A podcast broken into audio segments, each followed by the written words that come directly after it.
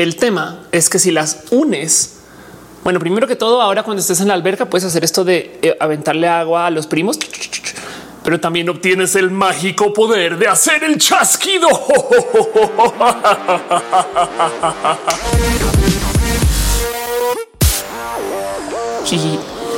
Hey gente bonita, ¿qué tal? Yo soy Ofelia Pastrana, la explicatriz. Sean ustedes bienvenidos aquí a mi canal de YouTube, donde hablamos de tecnología, a veces de videojuegos y donde siempre nos damos mucho cariño nerd, mucho cariño geek, mucho cariño en general.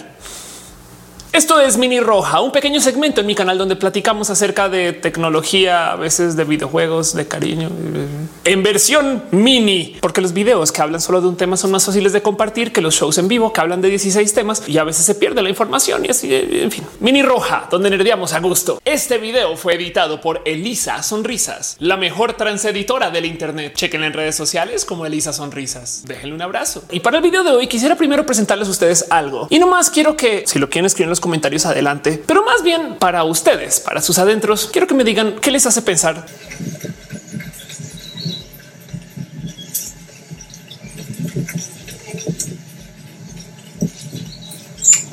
Miren, yo sé que esto suena tantito obvio, pero no me deja de impresionar como al ver uno de estos robots, lo primero en lo que piensa la gente es Black Mirror.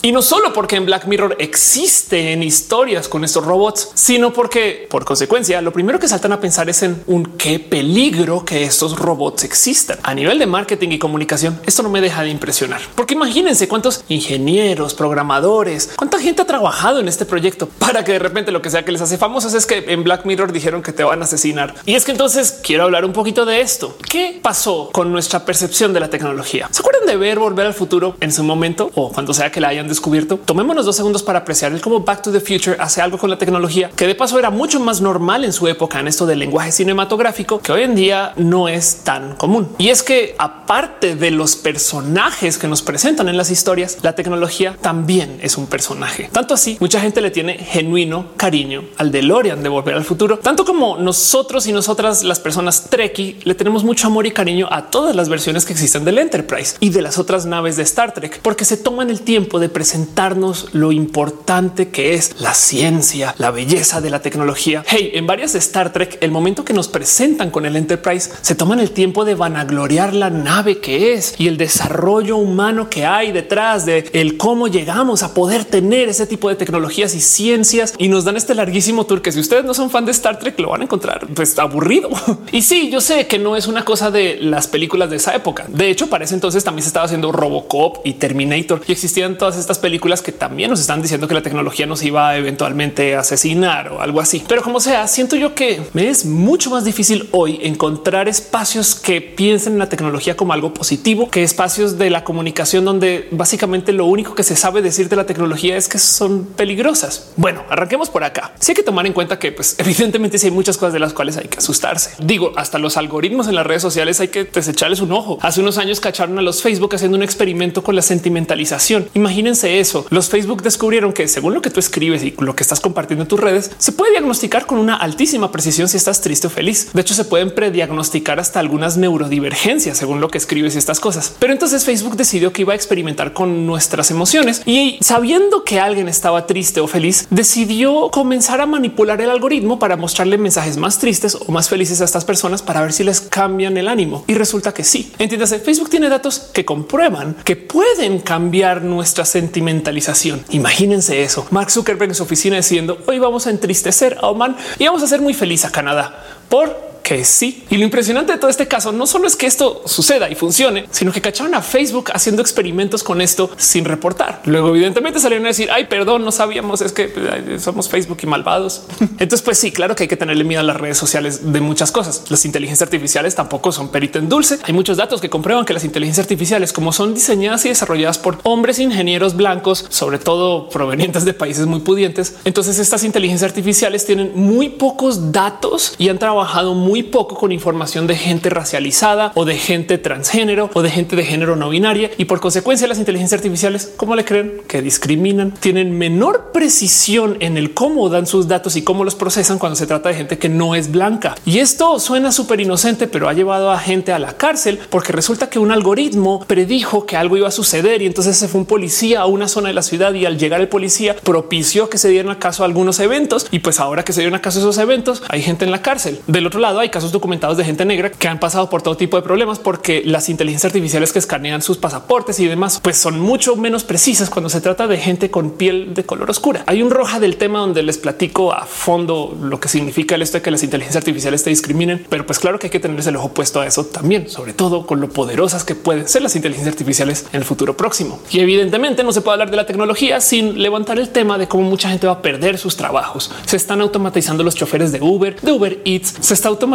todo lo que tenga que ver con escribir textos, guiones, posts en blogs, redactar las noticias, se está automatizando lo que tenga que ver con la medicina, se está automatizando el diseño, el desarrollo, tantas cosas. ¿Y qué va a pasar con toda la gente que pues quede desplazada porque una computadora funciona? Digo, estas son las de por encima. Elon Musk en algún momento habló más a fondo acerca de lo peligrosas que pueden ser las tecnologías a futuro si nadie las supervisa, tema que también Stephen Hawking había levantado en algún momento y en ambos casos lo presentaron como amenazas existenciales. Entonces, pues sí, no estoy aquí para decirles que las tecnologías son espectaculares siempre y que hay que adoptarlas siempre y que no hay que cuestionarles absolutamente nada. Eso sí, el día que me escuchen decir esas cosas sabrán que he sido reemplazada por un robot, en cuyo caso mantengamos esto como nuestra pequeña prueba secreta de humanidad. Los robots nunca lo sabrán a menos que vean este video. En fin, hago este video en parte porque puse un tweet por ahí donde le preguntaba a la gente acerca de sus miedos y o del que le temen de lo que viene en el futuro. Porque de nuevo, volviendo a la ciencia ficción, me sigue impresionando que la ciencia ficción de hoy sea tan negativa. Todas las historias que levantan quieren destrozar el futuro y quieren decirnos de cómo el futuro nos va a comer vivos y vivas y como que hay muy poca esperanza a veces. Ya sé que hay unas piezas muy bonitas en el manga, ya sé que hay unos escritos y libros también muy chidos que acaban de salir cosas así, pero la ciencia de ficción popular se trata acerca de las distopias y hay algo que decir ahí acerca del tema. Y los tweets que me dejaron ustedes honestamente están muy chidos porque sí despiertan miedos que pues, son miedos muy genuinos. Pero como sea, me he sentado a analizar un poquito el qué son estos miedos en particular, porque en últimas muchos de los miedos muchas veces aparecen por gente que simplemente es muy desconociente de lo que se puede hacer con las tecnologías. Digo, hay gente que de verdad piensa que el microondas calienta el agua diferente que cualquier otra fuente de calor que se le puede apuntar al agua y por consecuencia entonces genuinamente cree que el agua que pasó por el microondas tiene propiedades diferentes y es raro de ver eso. Pero asimismo, entonces habrá quien evita el microondas del total porque no entiende bien que lo único que hace ese dispositivo es calentar agua. Ahora, los miedos que me llaman la atención son los que son irracionales, porque no siempre son estos cuentos de es que la mamá que le tiene miedo a la tecnología porque pues nunca la usó. Entonces, pues genuinamente la verdad es que lo que es una persona con poca experiencia con la tecnología, sino que hay gente que le tiene genuino miedo a la tecnología, tanto así que hay una fobia asociada. Hay gente que es genuinamente tecnófoba y pues si bien uno entiende por qué alguien podría ser así, de todos modos me llama la atención lo suficiente como para acercarme a mirar. Del otro lado, no podemos olvidar que por motivos múltiples los medios les encanta hablar mal de la tecnología. Uno de estos y el que fue más presente por mucho tiempo es que pues por una época la tecnología fue la competencia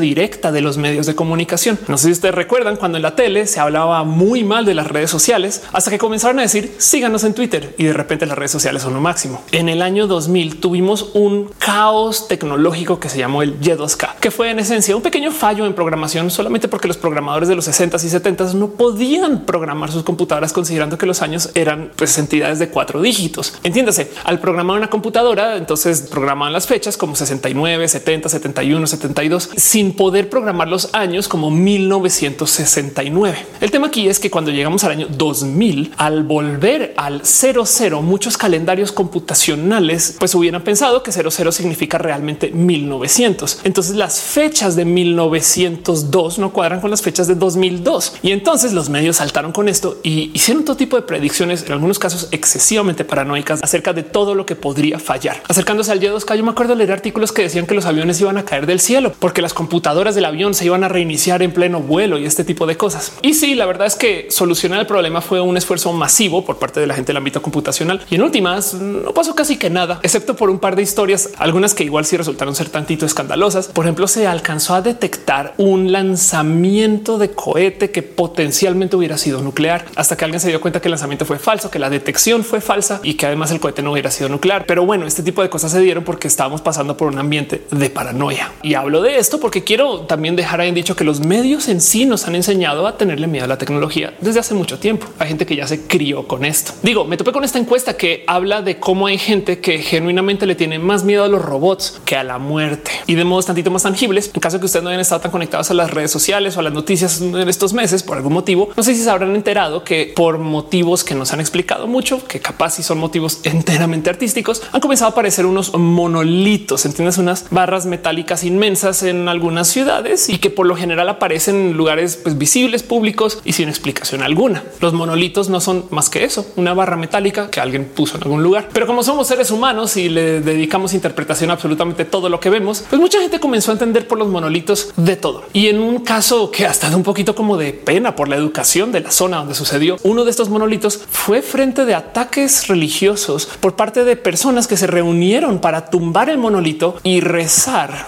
por, porque según estas personas, el monolito técnicamente representaba algo relacionado con los alienígenas y pues la religión no permite la existencia de alienígenas y entonces tenemos que ir a tumbar esta antena para que no lleguen más o algo así. La verdad es que para mí esto es muy racional, pero ¿qué les digo?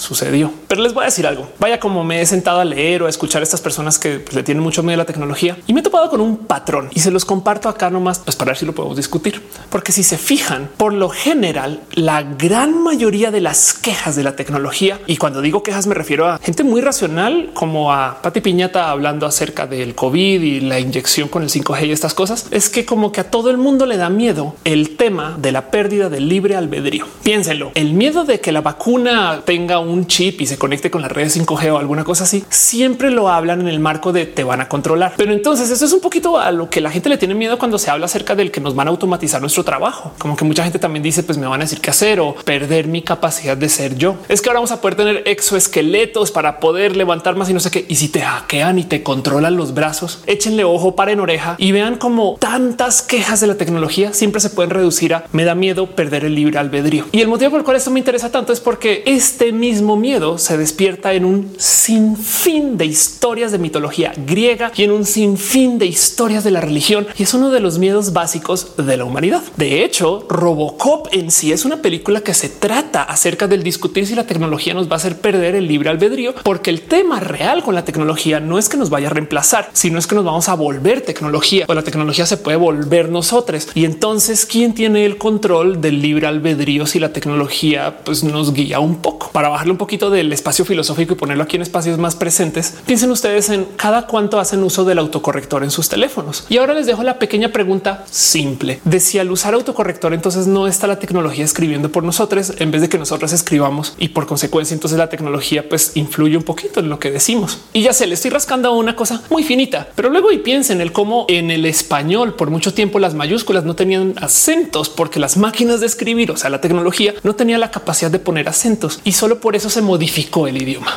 Pero bueno, el miedo es una cosa que es fenomenalmente interesante de estudiar de por sí. Y esto es roja. Y quiero nerdear con esto un poco, porque primero que todo, créanlo, no hay científicos que se dedican a estudiar el miedo, cosa que sí genuinamente me da mucho miedo, porque a veces pienso qué clase de personas son esos psicólogos o psicólogas que se sientan a tratar de entender qué asusta a la gente. Y, uh, pero del otro lado, lo que más me interesa de todo el como espectro del miedo, por así decir, es que el miedo en sí funciona mejor cuando es autogenerado. Por eso todas las películas de terror les encanta no darnos información y entonces técnicamente nos estamos asustando de las cosas que ya nos da miedo. Nos imaginamos lo que sea al otro lado de la puerta solo con escuchar algunos ruiditos que si nos mostraran cómo se generan esos ruidos, capaz y podríamos como observar toda la situación de un modo un tantito más clínica. Hey, si los fantasmas fueran reales, sería bien pinches chido, porque entonces a lo mejor podríamos desarrollar alguna suerte de tecnología para atravesar paredes como ellos y ellas. O en el peor de los casos les podríamos cobrar renta por vivir aquí con nosotros, pues no sé, invadiendo básicamente, porque eso hacen los fantasmas. Y el ángel de la guardia también ¿eh? acompaña a todos lados, güey, pero ni para cerrar la puerta cuando te vas y la dejas abierta por accidente. En fin, el punto es que los miedos son internos y evidentemente por eso de que sean internos hay gente que maneja muchos más miedos que otras personas y en respuesta a esto hay grupos de personas que abusan de esos miedos porque debido a que hay gente que se asusta muy fácilmente. Entonces, obviamente, si tú sabes cómo conectarte con eso, puedes hacer que reaccionen. Digo, le habla al instinto de supervivencia. Hay un caso horrible que acaba de suceder ahorita en las noticias en Estados Unidos que sucedió acercándose a las elecciones, no las del presidente Trump, sino las anteriores, que fueron estas elecciones donde comenzaron a hablar acerca de una supuesta caravana de migrantes que iba a ir a Estados Unidos. Si es verdad que existe una caravana, pero no tuvo nada que ver con lo que presentaron en los medios y la usaron para hablar de algunas bestias o monstruos que venían a Estados Unidos. Si no fuera que tienes que elegir un gobierno mayoritariamente republicano para poderlos detener a las bestias que vienen por ti, ni que pudieran haber dicho que eran White Walkers de Game of Thrones o bien que pudieran haber dicho que eran ogros y bestias míticas que iban a poder saltarse el muro o alguna cosa así, pero querían hablarle a los miedos de la gente. Digo, hay un comercial muy famoso de cómo en los 60 usaban la guerra nuclear para asustar a la gente para manipular su voto. No más chequen esta joya que se llama Daisy.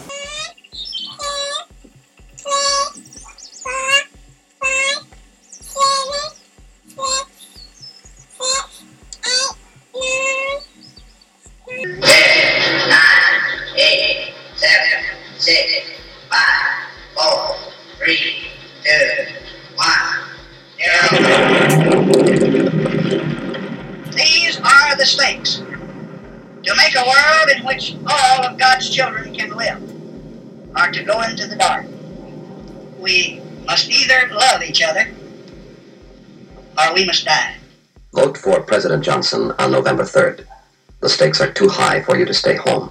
que como pieza de comunicación está diseñada explícitamente para decirte muérete del susto o si no te vas a morir de eso que de paso es exactamente lo mismo que se hacía en los noventas con el tema de la comunicación, pues que se usaba para platicar acerca del tema de las drogas. Nunca nos dijeron por qué eran malas, solamente nos dijeron no es cierto, son malas. ¿Y por qué? Pues porque es que son, son malas, que no puedes ver que son. O sea, mira cómo te van a freír el cerebro. Piénsenlo. Si de verdad estas personas quisieran combatir estas cosas que nos están pues, dando aquí en estos anuncios y comerciales, lo que deberían de haber hecho es darnos información, no simplemente decirnos es malo porque sí, porque soy tu madre. ¿Cómo le ves? Y esto funciona porque cuando tú estás en esta posición del miedo, del susto, eres, y esto es una realidad psicológica, una persona más propensa a querer compartir eso que genera miedo y susto. Por, pues existe un proceso de esto del aprender que se llama el castigo altruista, donde en esencia lo que hacemos los seres humanos para enseñar es aceptar que a veces hay que castigar a la gente siempre y cuando aprendan. Esto es altamente falaz, pero hay gente que genuinamente cree que con golpear a un niño, entonces ahora ese niño va a aprender y se lo super prometo que eso no es la realidad. Entiéndase el castigo altruista es una como por así decir química cerebral o preprogramación cerebral que nos dice que así sea por el bien de la persona, está bien maltratarla un poquito y por consecuencia para muchas personas les es perfectamente racional el compartir cosas que dan miedo, cosas que asustan. Pero hey, ya sabes que esas cosas pueden pasar en vez de compartir información, validar la información eh, o simplemente educarse más del tema.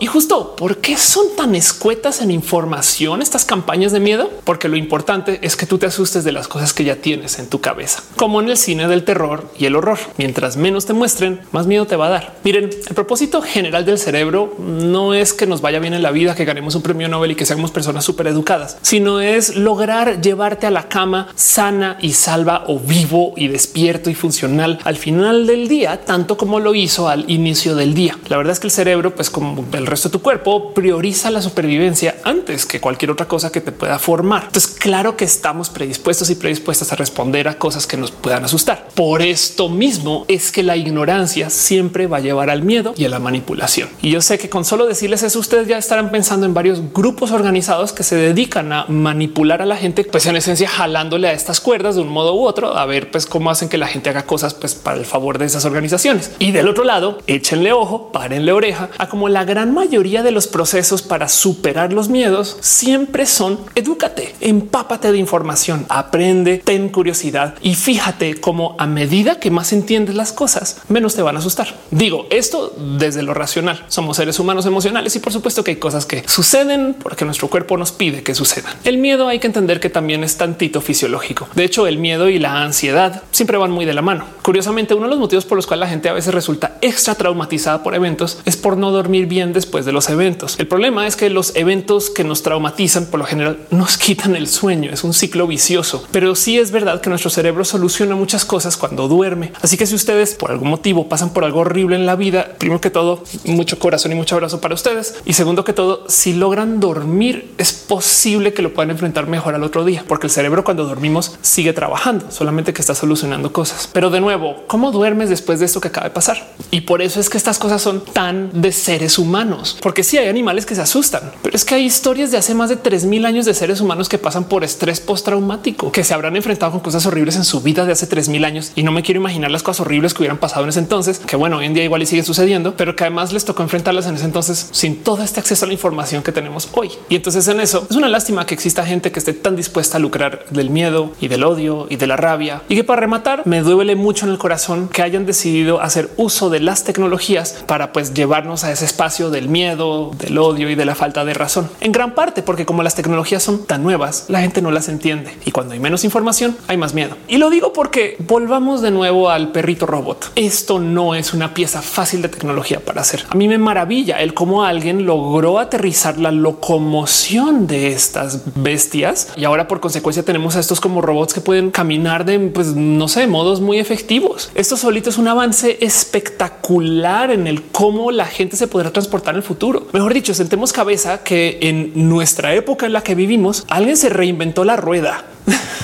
Y ahora piensen ustedes en el qué significa esto para nuestro futuro y cómo en el futuro a lo mejor vamos a tener todo tipo de cosas que se van a estar moviendo así. Pero bueno, ese robotcito amarillo que se me haría súper interesante, no sé, saber más del cómo funciona. Del otro lado, retomemos ahora otro miedo base de la tecnología que nos va a reemplazar. Bueno, como les dije antes, lo primero es que hay que tener en cuenta que no nos va a reemplazar, nos vamos a volver esa tecnología de un modo u otro. Pero hay otra cosa que hay que tener muy presente y es que si su trabajo ya implica el aplicar una metodología, el hacer algo repetitivo, el seguir los pasos básicos para que algo suceda todos los días o cada mes o cada semana. Déjenme decirles que su trabajo ya fue automatizado, solamente que nadie les ha dicho a ustedes que ahora su trabajo es ser un robot humano y que por algún motivo, así sea económico o tecnológico, es más barato pagarles a ustedes que a un robot que ya lo puede hacer. Y a eso hay que tenerle el ojo muy puesto, porque si su trabajo es seguir instrucciones, ya no están haciendo un trabajo humano, pero nos enseñaron a culpar a los robots del que nuestro trabajo pues, sea real reemplazable y donde de lejos creo que afecta más todo este desorden del que el miedo se haya vuelto tan cercano a la tecnología es que algo está pasando horrible en el mundo de la ciencia ficción. Es que creo que estamos perdiendo un poco el norte de la imaginación. Me explico. Esto es algo que se ve mucho en la ciencia ficción ahorita y la verdad es que hoy en día en esta época de pandemia y COVID no quiero culpar mucho a la gente por escribir historias tristes y depresivas porque estamos pasando por una recesión y porque estamos pasando por un momento triste de la existencia humana actual. Pero sí es verdad que la ciencia ficción de hoy propone muy poquito. Hay muchas cosas que ya como que entendemos muy bien de la ciencia y la tecnología que vemos puesta en ciencia ficción y como que nadie se ha sentado a realmente llevar esto al ultra futuro. Aceptemos que ya hay robots sentientes, aceptemos que ya hay dinámicas intersociales que nos permiten cambiar de cuerpo y cambiar piezas de cuerpo, pero todavía no hay como que grandes propuestas de ciencia ficción que la lleven tan allá que no la entendamos bien. Y lo digo porque en una época un escritor se sentó a decirle a la gente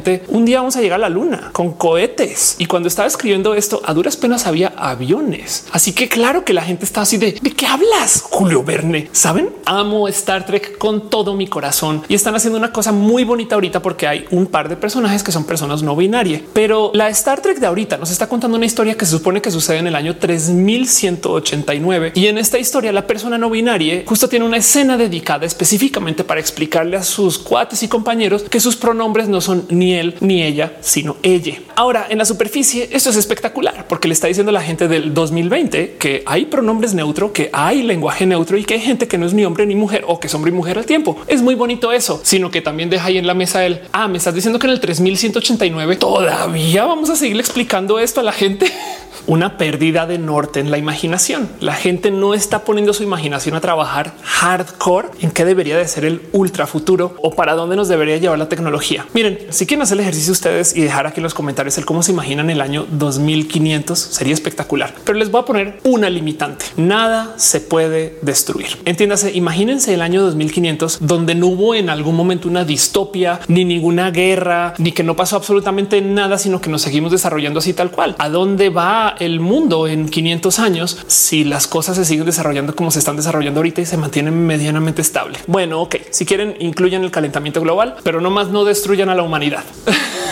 Y es que este tema pues me da tantito de lástima porque mucha gente le ha desarrollado genuinos odios a la tecnología. Y de nuevo, yo sé que la tecnología no hay que aceptar la carta blanca, pues con todo lo que nos tenga aquí por entregar y estas cosas. Pero sí es verdad que los medios nos enseñan. Y si lo piensan, esto quiere decir que en algún momento, como la tecnología igual va a llegar, pues entonces se lo super juro. Esto es una predicción Ofelia del futuro que vamos a tener que hacer esfuerzos para que la gente sí acepte la tecnología. Hey, en este momento el gobierno estadounidense acaba de demarcar 250 millones de dólares para una campaña de comunicación para que la gente confíe en las vacunas vacunas, no en la vacuna COVID, en las vacunas. Pues lo mismo, parte del motivo por el cual nos tocó enfrentar a mucha gente que, pues que sin haber conocido mucho a personas negras ya era como racista, como que sin motivo, es porque los medios les enseñaron a ser racistas. Los medios de hace unos no muchos años estaban diseñando piezas hechas explícitamente para enseñarle a la gente que las personas negras eran malas, inferiores, agresivas, lo que sea. Unas piezas horribles. Qué bien que pueden decir ahorita, Ofelia, eso ya se acabó hace mucho tiempo. Eso pues ya, o sea, ya hay muchas personas negras exitosas. Sabían que hay listas de películas de terror para documentar el raro y escaso momento donde la gente negra sobrevive a la película de terror, porque estadísticamente hablando, no sé si se han dado cuenta, pero los negros casi siempre son los primeros en morir. Y si no son los negros, son los personajes homosexuales o queer. Se han dado cuenta que de todo el Disney de los noventas, de la famosa época del renacimiento de Disney, los villanos todos son queer o afeminados o gay. Eso estaba pasando ahorita. Entonces, claro que mediáticamente hablando, ahora toca deshacer ese desmadre. Se los prometo que lo mismo con el tema de la tecnología. De nuevo, si es verdad que la tecnología hay que supervisarla, que hay que verla, pero de tenerle miedo inmediato, yo creo que eso nos va a perjudicar y por lo menos a alguien le va a asustar adoptar tecnologías para cosas que le pueden solucionar la vida. No me deja de sorprender como hoy en día todavía me topo con gente que prefiere usar taxis de aeropuerto que valen tres veces lo que un Uber solamente porque no quieren hacer uso de una aplicación en su celular. Historia real que me han contado varias veces. Digo, es raro. Vaya que uno diga que es que quieren usar los taxis porque tienen el sistema de taxis y son pro taxi y pro gobierno y estas cosas. Ok, pero no lo hacen porque tecnología igual a me van a robar o es peligroso, que es un raro creer cuando es una creencia de cajón. Yo sé que sucede, pero no sucede de cajón. Y a lo mejor siento yo que así como se habla de la inteligencia emocional, es posible que tengamos que comenzar a considerar que también hay que tener inteligencia tecnológica, netiquette, si le quieren llamar así, o estándares de acercamiento con la tecnología, algo así, pero que se le explique a la gente que la tecnología de muchos modos es inevitable. A cada rato hay gente que me dice que no quiere hacer uso de las tecnologías porque